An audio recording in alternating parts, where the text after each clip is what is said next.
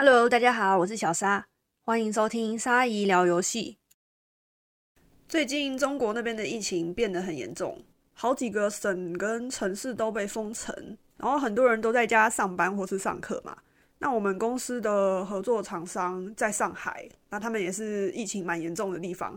我礼拜三的时候就跟他们制作人联络，因为要交档案给我们，结果他们制作人竟然说我已经被困在公司好几天了。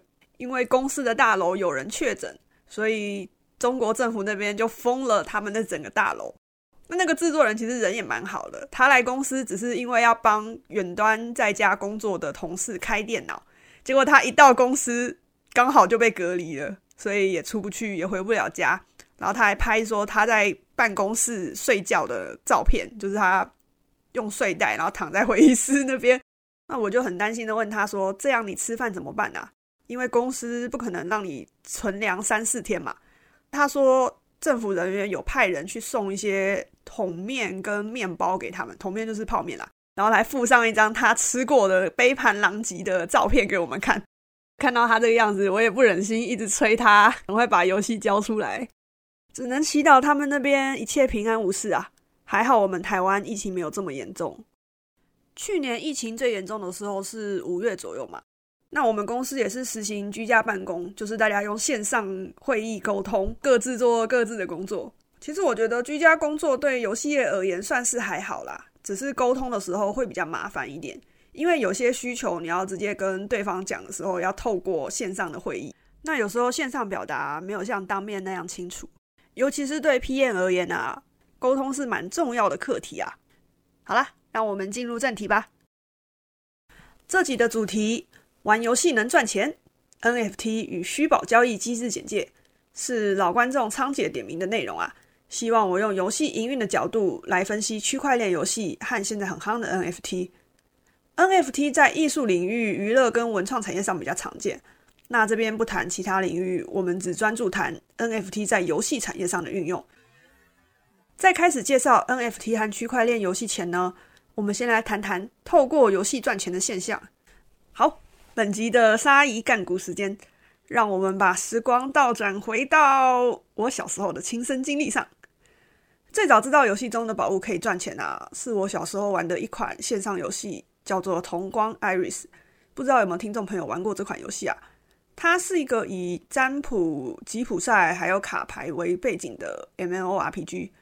那时候我和工会的朋友去打副本啊，啊，我们打到一把高等法杖，一查价格不得了啊！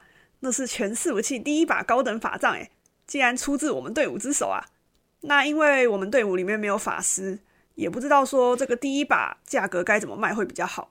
那时候队长就说：“这样好了，我拿去某虚宝交易网站，诶，这边给他一个马赛克，挂高一点的价钱卖卖看。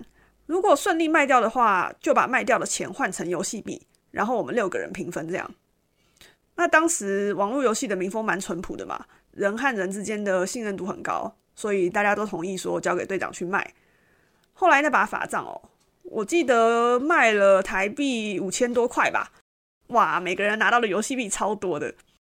那时候我还小啊，只觉得说哇好厉害啊，竟然卖到五千块台币。长大后才明白啊，原来很多人可以利用玩游戏打宝、卖账号去赚钱，甚至当成工作。上集聊到我之前在科技业工作过一小段时间嘛。大概二零二零年，我从某间环境很差的游戏公司离职后，想说，因为蛮喜欢写一些实况机器人指令的，又很想要实现自己开发游戏的梦想啊，所以一时之间想不开，想说从 PM 转职当工程师看看好了。刚好我有个大学同学啊，他也是转职当工程师，那他当初是报名资策会的城市课，结业后资策会有安排很多厂商面试，工作机会蛮多的。评估一下后，我就去资策会写城市了。当时学的城市语言是 Java，在台北大安在那边上课。哦，还有一个同班同学刚好是我观众啊，超巧的。那时候是白天九点到下午四点上课，过得蛮充实的。晚上我就会开实况玩 RO 仙境传说，就是 Online Game 那一款娱乐界舒压。那因为资策会的 Java 班学费是十万台币左右，我是用之前在游戏业工作存的钱自己缴学费啊。哎，然后我个性又是那种很省钱、很节俭的类型，花太多钱会良心不安。想说要慢慢存钱把学费赚回来嘛。于是呢，我玩 RO 的时候也有盘算，看可不可以透过打宝稍微贴补一些学费，因为 RO 玩家之间可以交易嘛，导致玩家用现金交易虚宝或是代练角色啊、代客强化的现象蛮普及的。好，我在开始打宝前呢，有花一笔钱先自装，投资自己的角色。哎，任何事情都是这样啦，花钱花时间投资自己不会吃亏的。总之，我的策略是每天刷几个特定副本，会掉一些蛮值钱的材料，把材料卖掉换成游戏币，再用游戏币换成台币，这样求稳就好。然后 RO 有个副本是每天都能打三只王，好像叫三王副本还是什么的。然后每周可以爬一次无限塔，每五层楼会出现一只王，我就像上班一样很准时去打。如果幸运的话，低几率掉网卡就当赚到啊。不过想当然，刚开始一定不顺利嘛。打宝怎么可能这么容易说掉就掉啊？农材料我也比不过那些全职游戏玩家，他们是花很多时间在上面农啊，所以价格被压得很低。直到有次我跟另外一个实况组，我都叫他宇哥啦，我们两个一起去爬无限塔。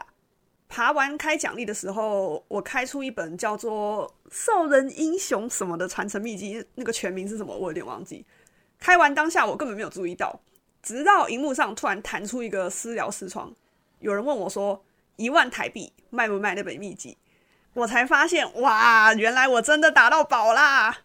后来是没有卖掉啦，因为查了一下，发现秘籍做出来的成品，它的价格是翻倍的，所以就花一段时间在游戏中收材料。最后做出成品之后再卖掉，那因为有赚钱嘛，我就想说换个打怪更有效率的职业玩玩看，就把原本的装备卖掉，改练鱼哥玩的讴歌主教。讴歌主教简单来说就是用魔法打怪的暴力捕食啊，装备的价格和职业同样都是 T one 等级的。不过 RO 虚宝啊，贵的那些装备，据我观察，就像股票一样，会涨会跌呀。所以我是保持着低买的心态，装备慢慢收，不急着凑齐，在低价的时候跟人家买进，都是透过某虚宝交易网站和其他玩家交易的。那时候就一边打材料卖 R 币，一边休闲玩游戏。到后来我退坑不玩，再慢慢高卖讴歌主要的装备，最后不止还清了我付资策会上课的十万块学费啊，还倒赚十万块，等于说我玩 RO 赚了二十万。哎，先声明，我没有夜配 RO，或是鼓励大家一窝蜂去打宝，或是把虚宝当股票买卖一样赚钱啊！我是真的没想到会透过一款游戏抵消我交给资策会的学费啊！同样的啊，相信大家的爸妈看到你在玩游戏的时候，几乎不会冒出“哦，我儿子、我女儿在赚钱耶”的想法吧？大部分啦，还是会认为小孩不务正业，不好好念书，整天只会玩游戏吧？不让小孩打电动，逼小孩去念书，很常听到这样的状况啊。叛逆如我啊，真的很讨厌这种传统刻板观念。哎，现在时代早就不同了，适度的玩游戏，甚至把游戏当做一种赚钱手段和工作，并不是坏事啊。马上就来聊聊本集正题吧。NFT 与虚宝交易机制简介。首先来谈虚宝交易的部分。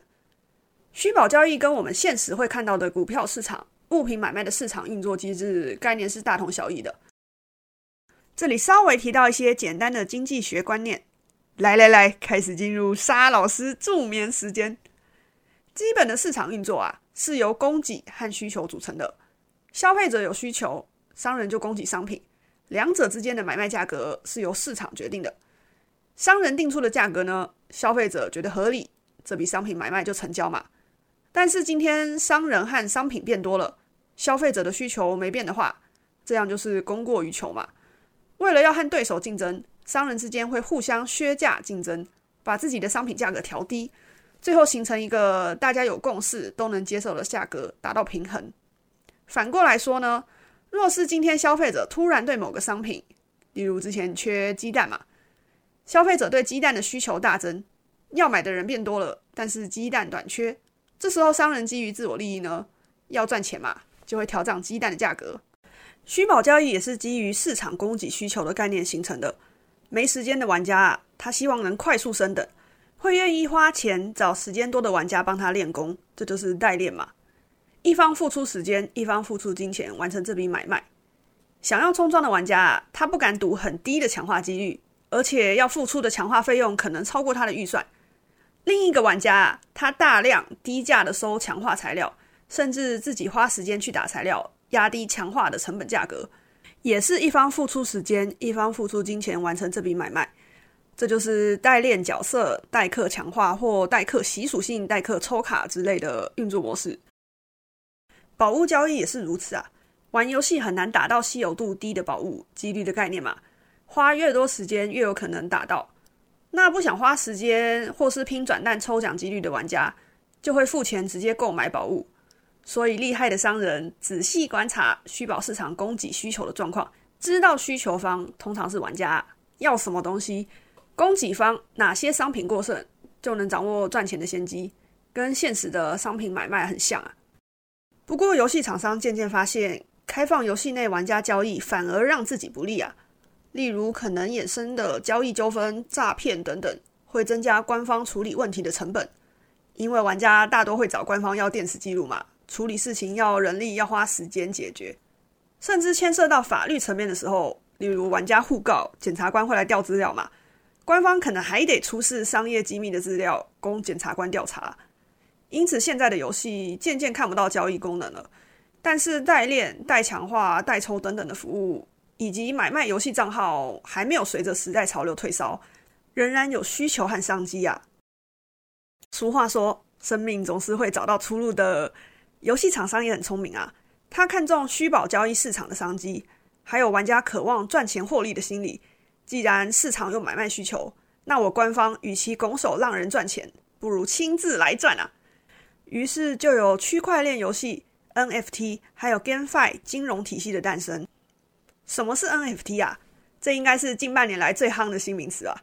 自从脸书现在改名叫 Meta 公司提出元宇宙的概念后，一堆新名词就像雨后春笋一样，啵啵啵啵冒出来，好像什么东西都可以叫它 NFT。搞得大家头昏眼花，资讯爆炸。你 Google 搜寻 NFT 和元宇宙，可能会出现十个人有十种说法呀。有人说这是大公司为了炒股抛出来的新玩意，有人说这是艺术家为了赚钱弄个很潮的口号吸引买家注意，还有人出来开班授课啊，标题写的很耸动，吸引人家花钱去买课程或是听演讲。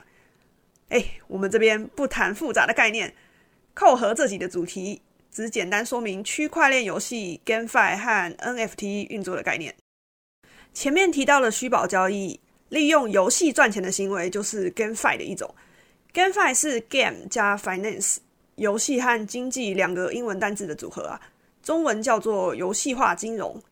以前网络游戏的时代就有 GameFi 嘛，玩家利用虚宝交易获利。但这个概念随着近期区块链游戏和 NFT 崛起后，再次被世人重视啊。那什么是区块链呢？可以把它当成是一种特殊的编写技术。区块链游戏像是一本史册，史是历史的史，史册中明确记载哪个玩家拥有哪个虚拟道具的所有权。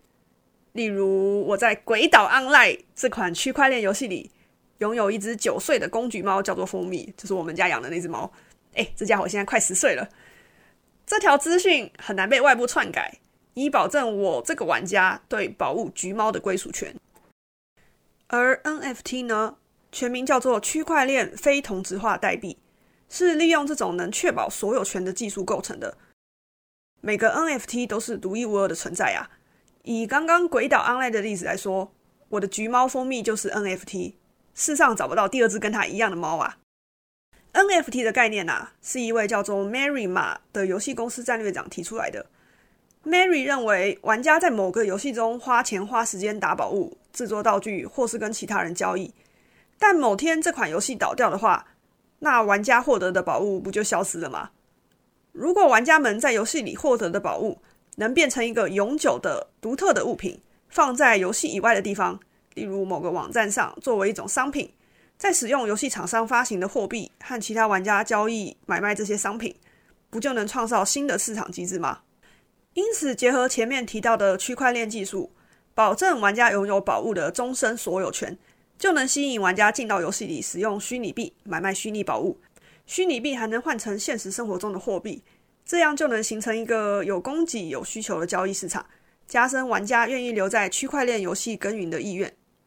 传统的线上游戏，玩家氪金购买或者打到的宝物，所有权都是属于游戏公司的嘛。游戏倒掉的话，玩家买的东西就没了。但区块链游戏的概念刚好相反，玩家获得的宝物是永久的，属于玩家自己的 NFT，可以用虚拟货币，例如以太币，或是游戏厂商自己开发的虚拟货币，在游戏以外的第三方市场自由买卖 NFT 商品。这些 NFT 可以是装备、角色等等，玩家能买来在游戏中使用的功能性 NFT。或是一张角色图片、一首游戏音乐，没有功能、纯粹欣赏的收藏性 NFT。对游戏厂商而言啊，越多玩家进到他游戏里玩，就能赚更多钱嘛。玩家在市场中交易 NFT 商品的时候，官方也能抽取手续费。对玩家而言呢，买卖获得的虚拟货币可以换成美金赚钱，这样大家就能一起赚钱啦！赞啊！简单懒人包总结就是：区块链游戏等于边玩边赚。通常区块链游戏设计上会让玩家先投入一笔资金作为进入门槛，像是买游戏角色、买门票进场、先买游戏币等等，都是游戏厂商先赚一波的手法呀。例如最知名的区块链游戏叫做 Xe Infinity，是越南开发的游戏，玩家要先购买三只 Xe 角色才能开始玩游戏，透过任务或对战获得游戏代币后，替自己的角色升级提升强度。光听叙述可能会觉得这游戏普普吧，传统对战游戏也是这样的模式啊。但是啊，Xe Infinity 去年可是打败腾讯的《王者荣耀》，成为全球营收第一名的游戏啊。去年的新冠肺炎疫情很严重嘛，尤其是东南亚地区，很多玩家是因为失业，转而透过这款游戏的 GameFi 机制买卖游戏并赚钱。哎，由此可见区块链游戏的商机呀。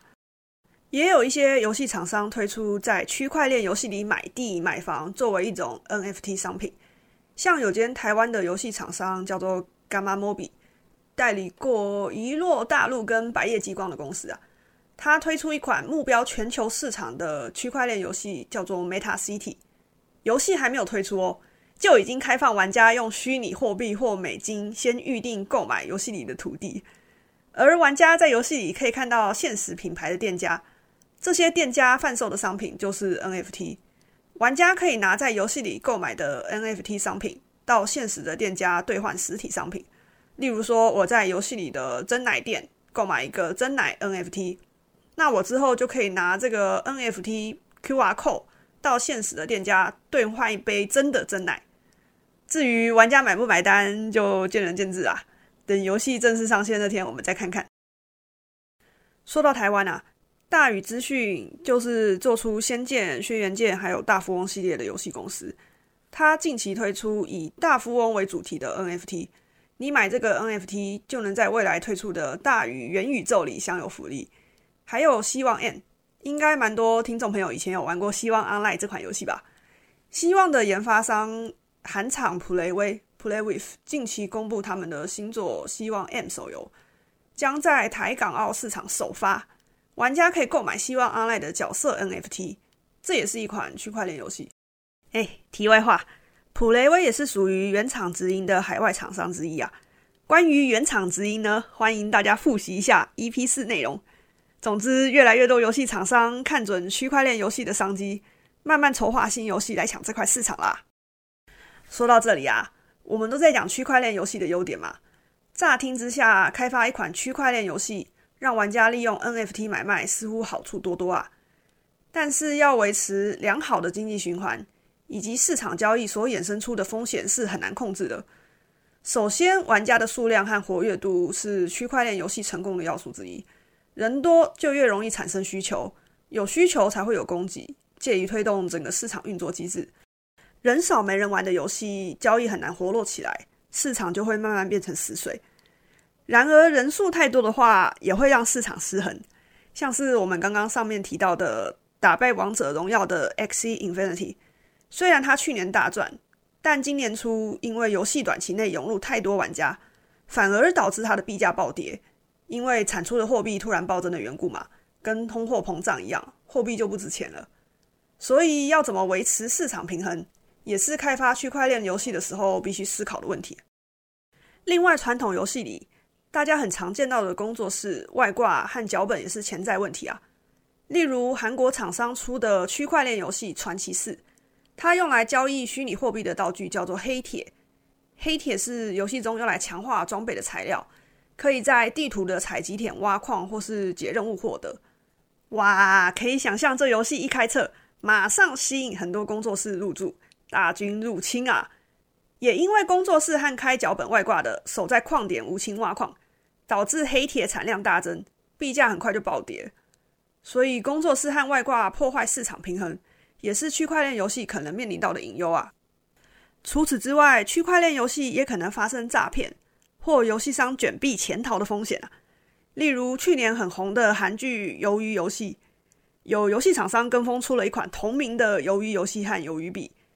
游戏玩法和规则就是韩剧里面的剧情，这边就不爆雷啦。最后胜出的玩家可以获得鱿鱼币，这个鱿鱼币就是虚拟货币的一种。那鱿鱼币的涨幅曾经高达五千五百七十一趴。那个线图标的跟一零一一样高啊！但某天游戏厂商突然跳出来说，我们遭到骇客恶意攻击，所以不得不放弃游戏营运，然后隔天就卷款潜逃了，币价是两千多美元，瞬间归零啊！人都跑了，地址是假的，玩家求偿无门，只好摸摸鼻子认赔了。因此，开发区块链游戏以及打算买卖 NFT 的玩家，未必是零风险的投资啊！入场前绝对要好好考虑清楚。以上就是今天探讨的议题啦。这集资讯量蛮大的啦，我查资料的时候发现很多网站写的很复杂，但 NFT 和区块链游戏就是所谓的链游啦，他们的概念都围绕在游戏化金融上。我整理之后用比较简单的说法跟大家解释 NFT、GameFi 和链游的概念，让大家了解到底 NFT 在红什么。能怎么运用到游戏产业上？这样，最后迅速统整一下本集主题：玩游戏也能赚钱。NFT 与虚宝交易机制简介。第一点，透过游戏赚钱的行为称为 GameFi，游戏化金融，包含以前线上游戏中的虚宝交易，现在的区块链游戏链游和 NFT 都属于 GameFi 的一种。透过游戏机制产生的需求和供给，形成经济循环。第二点。区块链游戏的运作机制为：玩家在游戏中获取具独特性的 NFT 所有权，之后到游戏外的第三方市场使用虚拟币交易 NFT，借此赚钱。NFT 分为游戏中有作用的功能性 NFT，例如装备、武器等等，或是只有观赏性质的收藏性 NFT，例如一张角色的图片。第三点，区块链游戏和 NFT 买卖并非零风险。除了很难掌控市场平衡以外，还有可能发生工作室外挂和脚本洗币导致贬值、遭遇诈骗或是游戏商恶性倒闭、卷币潜逃的风险啊！以上，我个人对 NFT 区块链游戏和虚宝交易的看法嘛，首先要厘清自己玩游戏的目的是什么很重要。那因为我现在时间不像以前一样多，玩游戏顶多是消遣娱乐而已。我就不会去碰区块链游戏，接触的话要花很多时间去研究市场和交易生态嘛。而且区块链游戏的玩家这边，我倾向称为用户，玩游戏的目的大多是想用 NFT 赚钱啊。对他们而言，玩游戏就是工作。我个人是很不喜欢这样啦，上班已经够累了，回到家玩游戏还要继续工作，蛮辛苦的。没有爱跟热情，很难支持下去啊。而且当你喜欢的东西变成工作的时候，时间一久啊，热情很容易被消磨的。有时候在游戏业工作久了，会开始怀疑人生啊。虽然我是蛮喜欢玩游戏的，但变成工作后，还是会有疲倦的时候啊。总之，炼油用户和一般玩家的理念会产生冲突，很正常。很多热爱游戏的玩家，通常会反对在游戏中引进 NFT 道具，让游戏的初衷变质。像是 Ubisoft 做《刺客教条》系列的游戏厂商。他在一款作品叫做《幽灵行动中断点》这个游戏里面发行一个 NFT 道具，要玩家花六百个小时才能解锁。就算你每天玩二十四小时，也要连续玩二十五天才能获得。消息一公布之后，玩家们跑去他 YouTube 影片下面倒赞，那个倒赞率有九十六趴，破历史记录啊！这就是 Ubisoft 没搞清楚游戏玩家和想要利用 NFT 赚钱的用户，基本上是两种不同的族群啊。至于区块链游戏会不会成为未来游戏产业的趋势，见仁见智啦。它本质上被创造出来的目的就不是为了服务游戏玩家存在的。我觉得游戏还是以娱乐和舒压为目的，才能走得比较长久。最后啊，还是要老话一句：任何投资都有风险。如果大家真的要玩 NFT 或虚宝交易，都想清楚、看清楚后再决定要不要做吧。以下是听众留言时间。上礼拜我们有一位 Chocobo 听众留言吧，那这礼拜他又再次的留言，表示木瓜农夫也不是游戏从业者，只是从玩家的角度分析罢了。说到酸民酸国产游戏，我个人对国产游戏往往有不好的印象。九零年代到二零零零年初，还有不少令人印象深刻的国产游戏。随着资本渐渐比不上国外厂商，画面表现不是说没有进步，而是比不上国外而被酸。对于这点，我认为当年那些公司拼了老命，在有限的预算内提升游戏画面相关的技术，反而是走偏了。对我来说，与其做出超出自己预算的等级的画面，例如《仙剑七》用上虚幻引擎，结果用各种一眼就看得出来缺乏打磨的细节特写，不如选择适合的表现风格，让成本与画面和谐来的重要。例如《旷野之息》创造了新的表现风格，被人模仿。又能在 Switch 等级的掌机流畅运行。另外，认为近年的独立工作室在游戏画面上表现得很好，几乎都选择了很协调的 UI 与画面表现设计。反而老牌的商业公司让人有种得了大头症的毛病啊！说到这个《仙剑七》啊，我有一位曾经在大宇工作的朋友啊，这个 内幕太多了。那我觉得大公司跟小工作室又会有不同的。策略，因为大公司尤其是有上市上柜的，通常会需要拿一些令人耳目一新的新东西去股东会上跟股东们说嘛，这样子投资人才会愿意继续投资公司嘛。那有时候上面要你做这个新技术，你下面的人不一定能反应过来嘛，你要花时间去学，你还要在有限的时间内赶工出来，所以是一件蛮困难的事啊。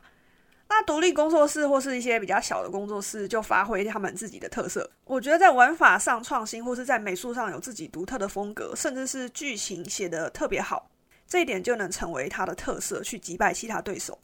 还有一位是在 IG 私讯给我的听众朋友啊，那这边简述他的问题，就是因为他玩的某一款手机游戏，在官网使用买卡台币储值，比用香港和澳门币储值还要贵。再来就是港澳版本的游戏改版后，去找台湾客服询问，台湾客服表示不知道这件事情。但是几天后台版就改版了，而且把玩家最想氪金的商品强度调整。那这位听众朋友的问题是说，台湾的法规有没有办法规范厂商这样子的改动？那我这边的回答是说，因为更改游戏内商品的强度，这一点算是游戏内的营运调整。然后使用台币储值比香港和澳门币还贵的原因，可能是汇率和手续费上的问题。YouTube 频道的留言，哎，法米法米又出现了，大哥没有输，没错，大哥是不会输的。好啦，那本集的 Pockets 内容就到这边。如果你有任何问题或是想法想和大家分享的话，可以到 Apple 的评论区留言，或是你用 YouTube 收听的朋友，可以在频道下方留言，我都会看。那也欢迎你们分享一下自己的虚宝交易或是 NFT 交易的经验。诶，我蛮好奇，说会不会有人其实是打宝或是卖账号高手之类的。好啦，那非常感谢大家的收听啊，我们下集再会喽，啵啵。